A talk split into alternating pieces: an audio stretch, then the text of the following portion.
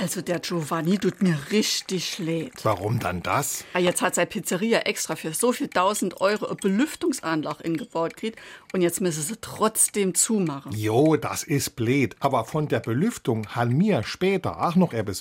Du hast doch immer wie blöd noch Essegeruch, wenn du dort warst. Was hecht dann später? Wart doch erst mal ab, ob die das ja überhaupt noch mal aufmachen dürfen. Ja, das kann Sinn. Das wird noch ein richtiger Zankappel gehen.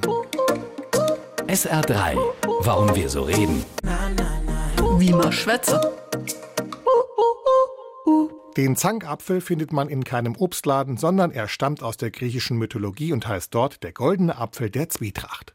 Um diesen Apfel zankten sich Hera, Aphrodite und Athene, weil der Apfel für die schönste aller Göttinnen bestimmt war und jede meinte von sich die schönste zu sein. Angezettelt hatte den Knatsch Eris, Göttin der Zwietracht, weil sie nicht auf der Hochzeit von Peleus und Thetis eingeladen war. Folge dieses Streits war dann der Trojanische Krieg und später der Untergang Trojas. Man sieht hier, aber auch in vielen anderen Geschichten, wenn es um die Schönheit der Frauen, Einladungslisten von Hochzeiten oder Äpfel geht, ist mordsmäßiger Huddel oft nicht weit.